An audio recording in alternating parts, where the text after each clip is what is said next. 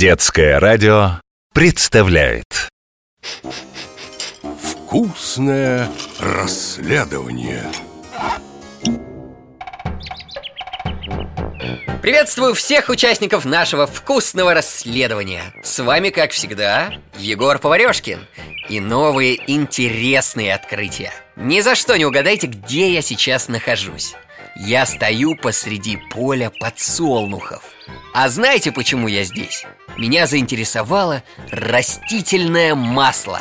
В каждой семечке подсолнечника находится несколько капель этого ароматного прозрачного вещества Без которого нам очень сложно было бы на кухне. Растительное масло повара используют при приготовлении множества блюд Большой комбайн, не покладая своих железных щупалец, трудится в поле целый день и собирает тонны семечек, которые вскоре уедут на маслобойный завод.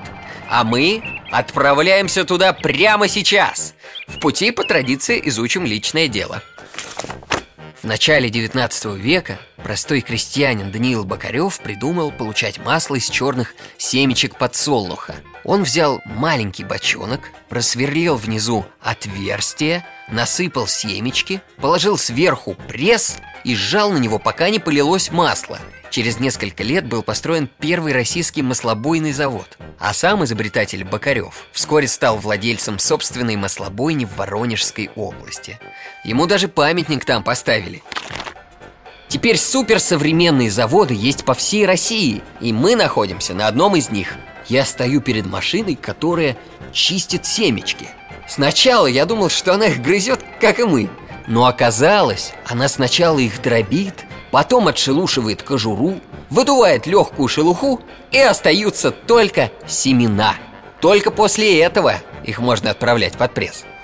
Начинается отжим. Я вижу, как машина возвращает уже сухую серую массу. Это называется жмых.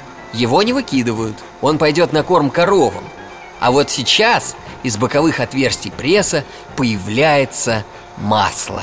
Самое настоящее, нерафинированное Которое так вкусно пахнет семечками. А рафинированное масло значит очищенное. Для этого на заводе стоят большие фильтры. Через них несколько раз пропускают масло, пока оно не станет золотистым и прозрачным. Правда и пахнет оно уже не так сильно Но по-прежнему остается таким же полезным. На этом вкусное расследование завершено. Егор Поварешкин специально для детского радио. Вкусное расследование